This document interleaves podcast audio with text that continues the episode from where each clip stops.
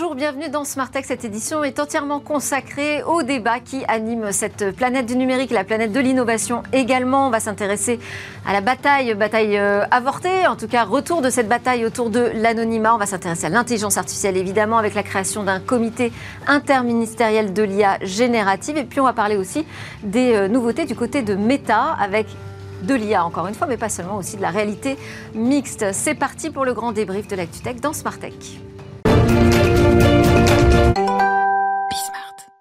Mes débatteurs aujourd'hui dans Smartech s'appellent Tariq Krim. Tariq Krim, le fondateur de Cybernetica. Bonjour Tariq. Bonjour. Alexandre Zapolski, président de l'Inagora. Bonjour Alexandre. et Julien Pillot, économiste. Bonjour Julien. Bonjour Delphine. On commence avec cette bataille euh, avortée autour de le, enfin contre, on peut dire même l'anonymat qui s'est joué en fait euh, dans les coulisses de l'Assemblée nationale euh, pendant les travaux autour de la loi pour sécuriser et réguler Internet. Alors, euh, ce sujet, c'est pas la première fois hein, qu'il euh, crée la polémique. Est-ce que son retour sur le devant de la scène vous a étonné? Non. Alexandre Non, parce que parce que effectivement, c'est un, débat qui est, presque aussi vieux euh, que est vieux Internet. Non, mais est-ce qu'on, enfin, on, avait l'impression que ça y est, on avait refermé le sujet, que finalement, on s'était quand même tous entendus pour dire que l'anonymat n'existe pas, en fait, hein, sur Internet. donc pourquoi à chaque fois, faut-il le rappeler?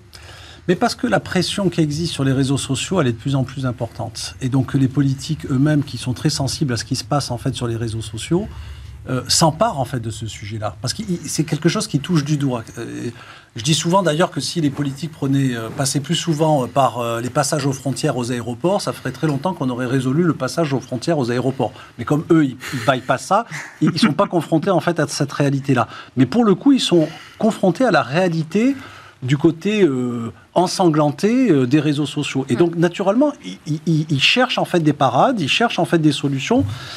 Et est-ce qu'il faut euh, organiser un débat sur le sujet? Moi, je suis, euh, je pense qu'il faut l'organiser parce qu'on voit bien qu'il y a quand même un sujet derrière euh, ça. Il reste des frustrations, oui, sur parce que finalement l'amendement ne passera pas, mais la pilule non plus, j'ai envie de dire, elle passe pas hein, sur ce sujet parce qu'on se dit, enfin en tout cas les députés qui défendaient cette cette volonté de combattre l'anonymat sur les plateformes euh, sociales euh, se disent finalement si on oblige les utilisateurs à présenter la preuve de leur identité, ça va peut-être les calmer déjà.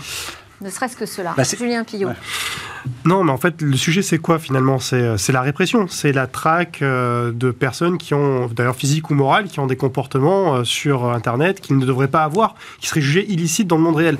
Mais la vérité, c'est que sur le plan technique, l'anonymat n'existe pas. Je n'ai pas connaissance de la moindre étude scientifique ou économique qui démontrerait euh, de façon complètement claire et non biaisée que bah, le fait d'utiliser des VPN ou des pseudonymes sur Internet complique la tâche sur le plan technique du législateur ou du régulateur. Donc, a priori, c'est plutôt une très mauvaise idée. Et euh, moi, je me réjouis qu'on ait pu avoir ce débat parce que ce débat est utile. Il faut de, temps en temps, effectivement, qu'on ait ce genre de discussion euh, là où euh, il y a lieu de les avoir, c'est-à-dire à l'Assemblée nationale, pour qu'on réaffirme finalement des, réalités qui ont tendance parfois à être oubliées sous le coup de l'émotion. Il ne faut pas trop se réjouir parce que ce matin, en commission spéciale, le texte, a été, le texte qui va être présenté a été euh, voté en commission spéciale. Et euh, a priori, euh, tout ça est simplement décalé. C'est-à-dire qu'en fait, il y aura un galop d'essai à partir de 2027 et une obligation de s'authentifier, d'utiliser la carte d'identité numérique à partir de 2030. Donc c'est on connaît le, sujet, c'est-à-dire que plutôt que d'affronter euh, la gronde maintenant, on prend une décision euh, avec un impact qui aura lieu en fait. Euh, ce sera une mandature. On va avoir l'occasion de débattre à nouveau sur, sur, ce sujet. L'idée de, Paul Midi, qui est le rapporteur de, de, ce texte, de la loi pour sécuriser Internet, c'est une plaque d'immatriculation. C'est comme si on avait une plaque d'immatriculation et comme ça on avance, non pas masqué, mais de manière claire avec notre identité affichée ben, que le... Moi, déjà, ce qui est intéressant, c'est que à chaque fois qu'on met en focal un débat, ce qu'on voit, c'est qu'il y en a d'autres. Il y avait par exemple la question de la souveraineté numérique. Il y avait un amendement qui devait passer pour s'assurer que nos données ne soient pas hébergées, euh, soient hébergées pardon, sur les serveurs européens. Ça, on ne parle pas. Il y a eu tout un débat, évidemment, sur la question de qui, quelles sont les entreprises qui vont ensuite sécuriser, parce qu'on sent aussi euh, je dirais qu'à chaque fois qu'il y a une loi sur le numérique, on voit plusieurs choses. La première, c'est qu'on a le sentiment qu'il y a une partie des députés qui ne comprennent absolument pas ce qu'ils font et ce qu'ils connaissent absolument rien. C'est un vrai sujet, hein, parce qu'on est quand même en, en 2023. Moi, j'avais commencé à m'intéresser à ce sujet au moment de la loi LCEN. Donc, c'était euh, quand même il y a un petit moment. Pour la confiance en l'économie numérique. Exactement. Et donc, on a, on a ça. Et la deuxième chose, c'est qu'on a cette forme de solutionnisme technologique. À chaque fois, un problème, une solution. Alors ça, maintenant, c'est d'ailleurs un problème, une start-up. D'ailleurs, euh, j'ai vu des, députés, ah, je connais quelqu'un, il a fait une start-up, c'est super. Il pense avoir réglé le problème de la, de la majorité pour les réseaux sociaux. Puis il y a une troisième chose qui, moi, me semble assez inquiétante. On le voit avec la loi de programmation militaire. Moi, à l'époque, j'étais au Conseil national du numérique quand la précédente avait été votée. Donc, il y a une inflation sécuritaire. Une inflation sécuritaire qui fait que finalement, on n'est plus très loin de la Chine en termes d'outils, parce que le pays qui interdit les VPN, c'est évidemment la Chine. Enfin, c'est pas le seul. Il y a quasiment Pour l'instant, finalement, on n'interdit pas l'utilisation des VPN en France. Hein. Absolument pas. Mais ce qui est intéressant, c'est qu'à travers ces débats, on sent en pointillé ce que sera la prochaine étape. Donc au départ, c'est l'internet est ouvert. On sait que la police a accès aux adresses IP. Enfin, le, vrai sujet, c'est se focaliser euh, sur euh, qui fait quoi, comment. La deuxième étape, c'est on va demander à, de surveiller absolument tout. Donc ça, on l'a fait il y a dix ans. Et aujourd'hui, c'est qu'on va empêcher euh, les outils qui permettraient une sorte, une forme d'anonymat Parce que la question, moi, je suis toujours partagé entre les gens qui tweetent de manière anonyme parce qu'ils ont des n'ont pas envie de le faire sous leur vrai nom, et c'est le pseudonymat, en pseudonymat. Et effectivement, d'autres questions qui sont mélangées, parce qu'on y viendra peut-être, effectivement, la question du harcèlement, du harcèlement à l'école, les questions autour des réseaux sociaux. Et là, je pense qu'il y a un autre sujet qui est un sujet qu'on ne veut pas ouvrir, à la fois au niveau européen et au niveau euh, français, c'est que ce sont pas les réseaux sociaux qui nous rendent fous, c'est la combinaison des réseaux sociaux, du mobile et de l'intelligence artificielle. La combinaison de ces trois choses, on fait un cocktail explosif. Et comme on ne sait pas réglementer les applications, on ne sait pas expliquer comment faire des algorithmes qui nous rendent moins dingues, qui nous donnent parce que beaucoup d'effets, on le voit sur les réseaux sociaux, euh, sont liés à des effets de meute, à, la, vitesse à laquelle l'information vient. Et ça, c'est un sujet qu'on ne peut pas vraiment toucher parce qu'on n'y comprend rien. Ou on demande à, à l'Arcep ou à l'Arcom, les pauvres, de devoir régler tout ça. Et, et c'est vrai que comme on ne peut pas s'intéresser aux causes, on essaye plus ou moins de légiférer sur les conséquences. Mais à chaque fois, on se prend le mur justement technique, finalement. Hein. C'est là-dessus hein, que... L'Internet est technique. L'Internet, c'est eh que de la technologie. C'est ça. Il y a l'idée politique, et puis derrière, il ah bah, faut rentrer quand même dans la technique, dans la mise en œuvre. Et là, ah bah oui, effectivement, on ne sait pas comment faire. Oui, mais... Et on n'envisage pas non plus toutes les conséquences Quand on a la chance d'être un, un, bout de la voie du numérique français... Euh, on doit aussi euh, avoir des approches euh, posées et rationnelles. C'est-à-dire que il ne s'agit pas de participer à, à l'affolement général. la France est une démocratie, il n'y a aucun doute en fait par rapport à ça. Tout le monde peut dire ce qu'il veut, souvent on peut dire même plus que ce qui normalement est autorisé. Donc, euh, et, les contraintes euh, en termes de liberté d'expression en France, elles sont euh, extrêmement basses. Et tous les gens qui se plaignent du manque de démocratie en France, le simple fait qu'ils puissent s'en plaindre montre bien que la, liberté de parole, elle existe. ensuite, que le législateur, que le politique souhaite en fait s'intéresser à un problème de société. Parce que ce que tu décrivais, Tariq, c'est une, réalité. Il y a un problème de société aujourd'hui sur le harcèlement, sur euh, le côté agressif en fait de ce qu'on peut trouver sur les réseaux sociaux, qui ont des conséquences très concrètes, très réelles, euh, y compris euh, ça peut être en fait la mort d'adolescents. On n'est pas en train de parler de c'est pas qu'un sujet de spécialiste, c'est pas qu'un sujet en fait d'expert. Les, conséquences en fait d'Internet, elles touchent les Françaises et les Français dans la vie en fait quotidienne. Il y a un autre phénomène que je vois, c'est que finalement, dans ces réseaux sociaux, tous les positifs, les constructifs ont tendance en fait à s'en éloigner et, résultat parce que parce que cette anxiété, cette agressivité qui existe, elle est de plus en plus importante et donc finalement c'est c'est les tristus qui gagnent euh, face aux rigolus, pour ceux qui connaissaient en fait les, vieilles BD en fait de, de pif. Et donc c'est normal que les politiques veulent se saisir en fait de ce sujet-là. Moi, j'ai peut-être un regret dans toute cette affaire, c'est que on n'arrive pas à établir en fait un, échange de qualité apaisé, construit.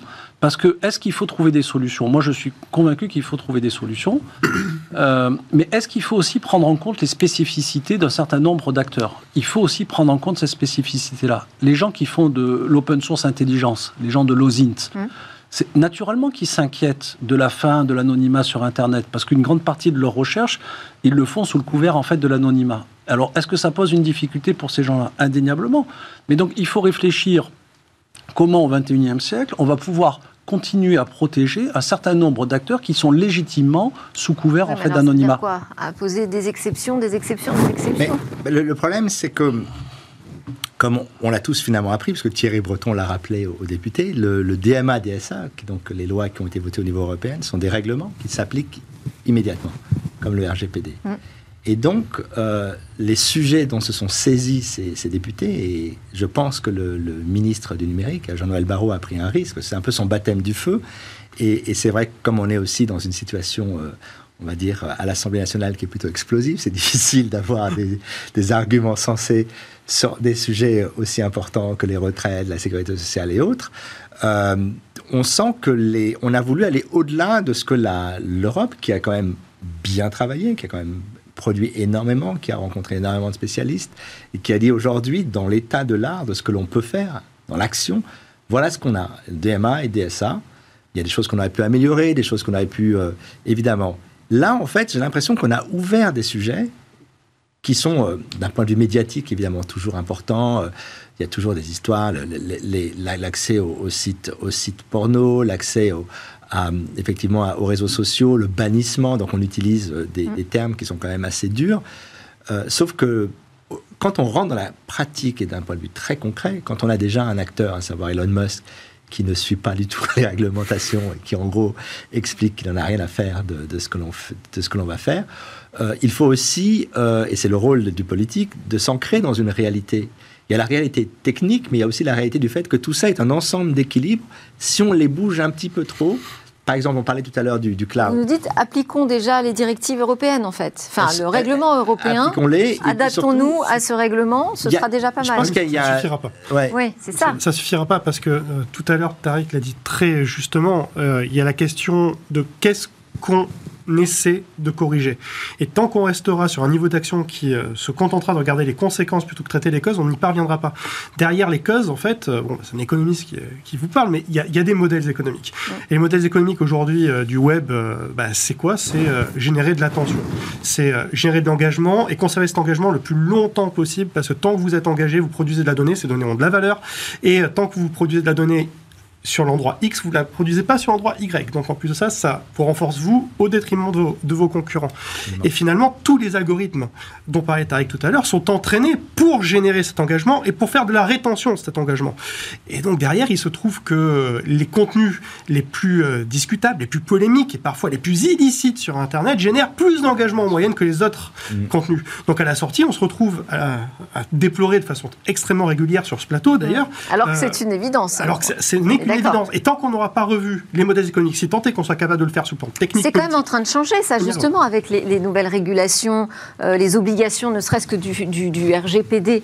On voit bien que les mouvements euh, existent là dans les réseaux sociaux. Euh, sur la plateforme X, par exemple, et eh bien, désormais, il y a des services payants. On voit arriver le retour du payant quand même. Hein, oui, non, parce qu'en fait, ce qui est, ce qui est fascinant avec l'arrivée de l'intelligence artificielle, c'est donc l'arrivée de la simulation. On est capable aujourd'hui de simuler, de comprimer compresser le monde et le simuler de manière totalement informatique.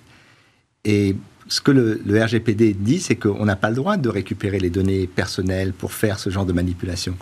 Mais imaginons aujourd'hui qu'on crée une simulation du monde, ce que Facebook, ce que la plupart des acteurs ont, une simulation qui est finalement une simulation assez, une copie numérique mm. du monde dans laquelle on fait travailler euh, les algorithmes qui sont en plus devenus de plus en plus intelligents, puisque désormais avec les, derniers progrès en, euh, dans l'IA, on est capable d'avoir des modèles très affinés on, désormais, on utilise ces simulations. Et donc, on sort du monde réel. Et donc, ce qui est, fascinant, c'est qu'il y aura toujours un avantage technique aux grandes plateformes, puisque là, là, euh, on l'a appris il n'y a pas longtemps. Par exemple, Facebook a un score entre 0 et 1 qui définit notre obédience politique. 0, on est, on est euh, très euh, progressiste, et, 1, on est conservateur.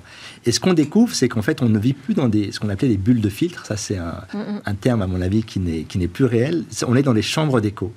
Et donc, quand on est quelqu'un qui est plutôt, on va dire, modéré, ce qu'on a envie, c'est de, on est capable d'être face à des opinions divergentes, tant qu'évidemment elles ne sont pas totalement folles, et on est, on est capable, ensemble, dans cette, autour de cette table, de pouvoir discuter.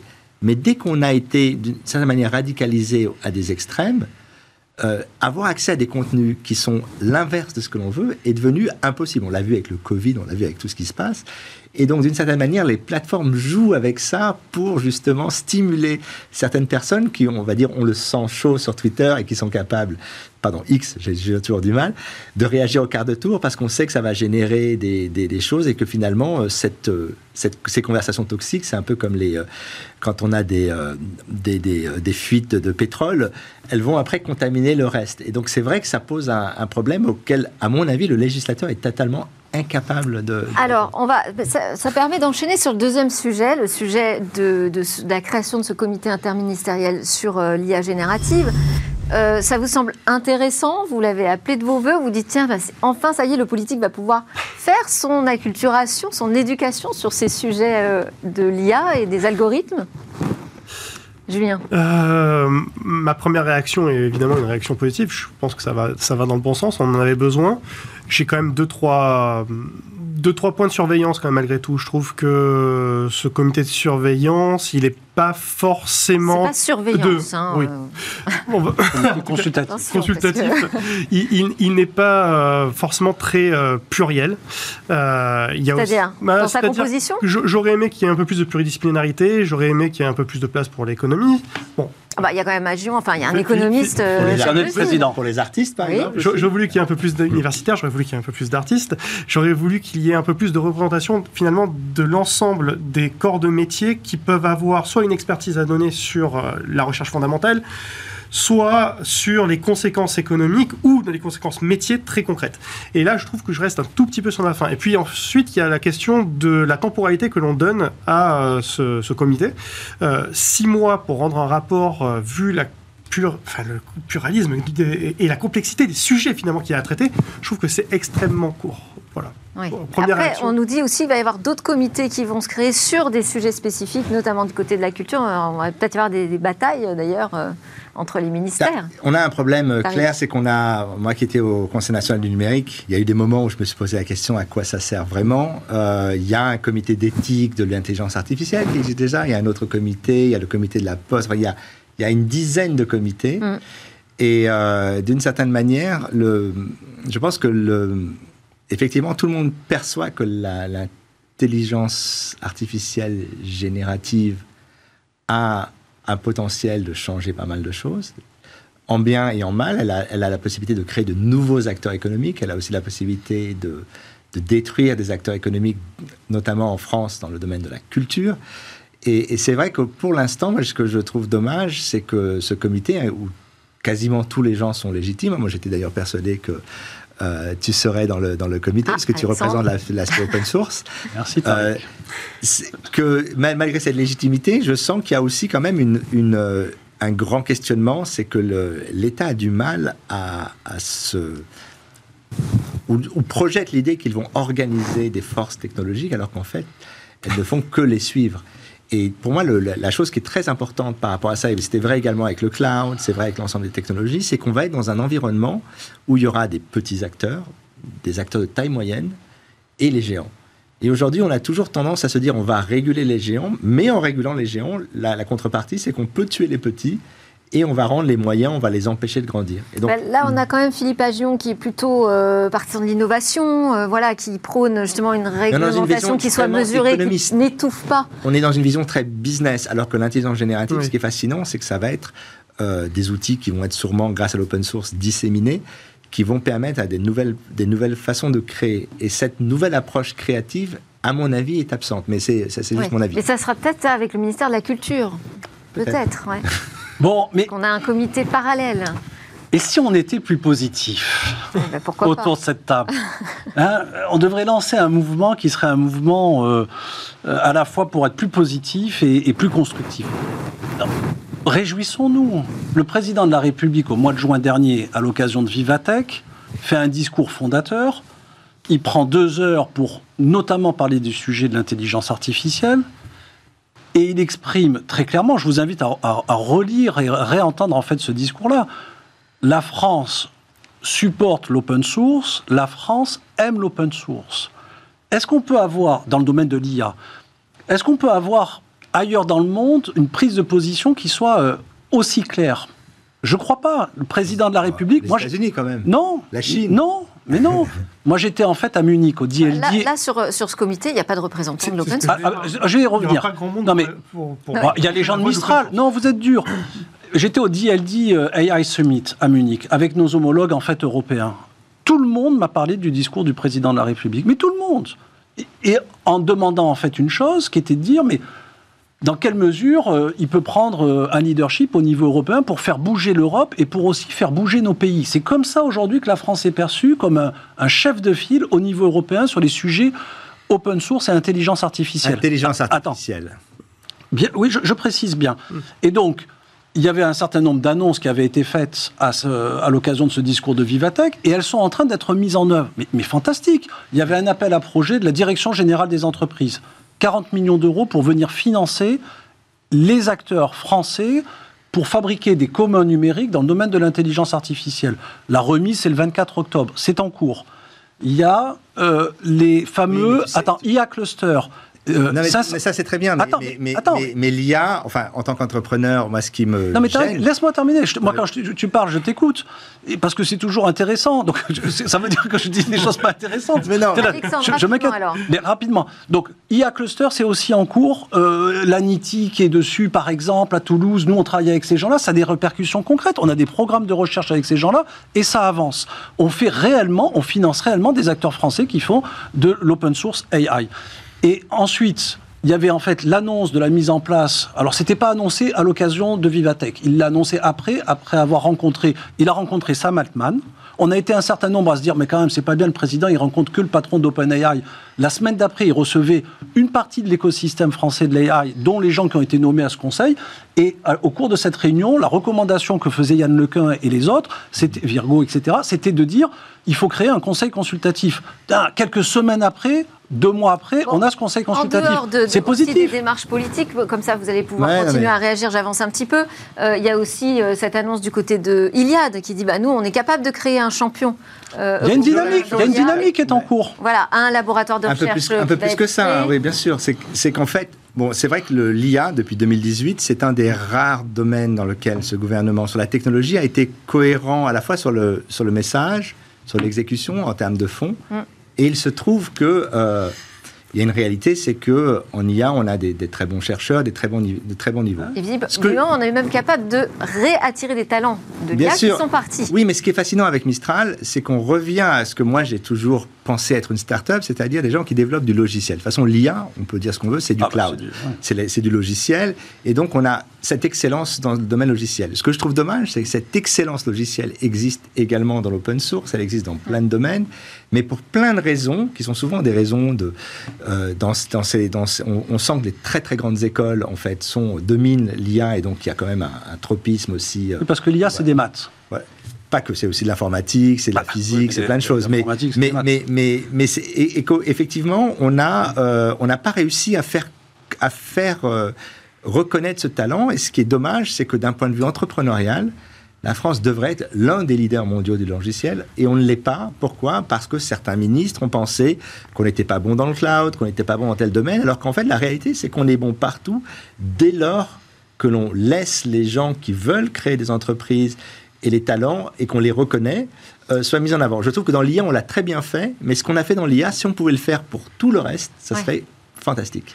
La, Bon, la seule et- crainte que j'ai, c'est qu'on se trompe d'échelle, en fait. Il nous reste On- 4 minutes, mais, euh, Mais juste on, va mot, un des sujets. on se trompe peut-être d'échelle parce que j'ai peur qu'on fasse un sujet national, quelque chose qui devrait être traité au niveau européen, ne serait-ce que pour qu'on puisse euh, avoir un mot à jouer et, et un mot à dire dans cette course à l'armement. Oui. Voilà, j'ai peur qu'on arrive sur un, chemin, sur Après, un champ de c'est l'idée de bataille la avec un autre locomotive. tunnel face à des bazookas en face de C'est l'idée de la locomotive, il faut une locomotive. Il en faudrait même plusieurs. Alors, au Ouais. niveau européen, ou voire même au niveau international. Mm. Moi, je reviens tout juste de New York. Oui. J'ai eu la chance de Alors c'est participer. quoi cette histoire de AI for Humanity là euh, Ben, J'étais invité. Qu'est-ce euh, que- Qu'est-ce qu'il en sort de cette place qu'on va accorder à l'IA dans la société?